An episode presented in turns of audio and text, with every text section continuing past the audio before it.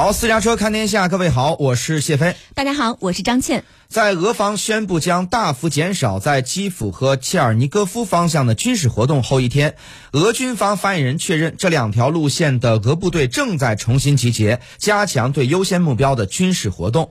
当中最重要的是掌控东部的顿巴斯地区。俄罗斯总统新闻秘书佩斯科夫三十号表示，俄乌会谈并没有取得任何突破。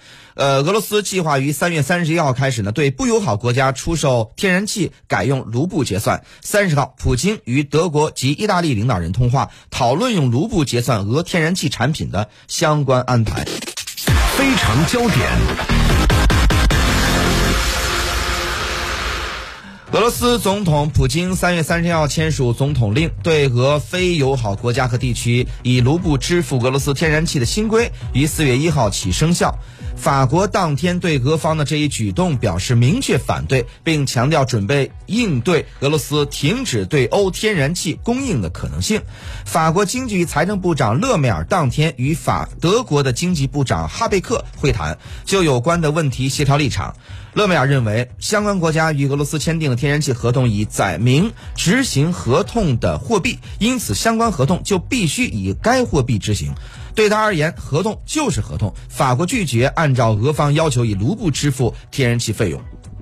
勒梅尔进一步表示，未来在非常特殊的情况之下，可能将不再有俄罗斯的天然气。我们正在就此情况准备应对。他稍早前表示，将对包括俄罗斯停止对欧天然气供应在内的所有可能情况做准备，并且制定相应的紧急解决方案。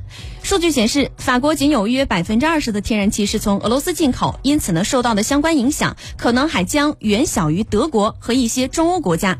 但是，法国能源价格也在上涨，并且推高通货膨胀。同时呢，法国电力公司的核电量的产量呢，也是处于历史的低位。法国的总体能源情况呢，也被认为是面临挑战。法国主主要的天然气供应商呃 g r i f t 负责人迪茨。表示，如果说俄罗斯完全或者是部分停止对欧的天然气的供应，将是史无前例的。那么，他们公司呢将会准备采取特殊的措施来减少天然气的使用，主要针对的是大型工业用户或者是购物中心，像个人用户、公共服务以及军队的天然气呢使用将会不会受到此类措施的一个影响。同时呢，该公司也向法国一千一百万的客户分销天然气，用于供暖、烹饪和工程等等。当地时间的三月三十一号，德国对俄罗斯提出的天然气结算要求作出回应。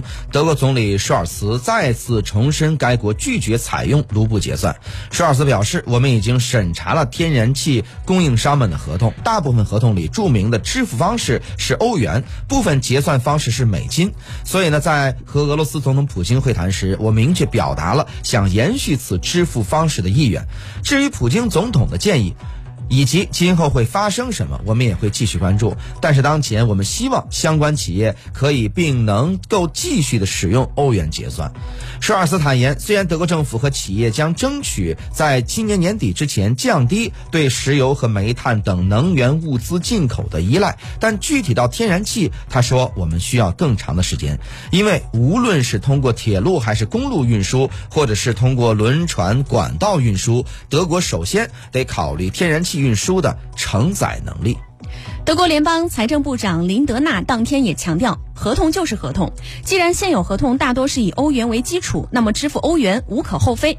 他同时还指出，我们将详细研究和审查俄罗斯方面所提出的建议和要求，但是需要明确的是，不能有任何形式的政治讹诈。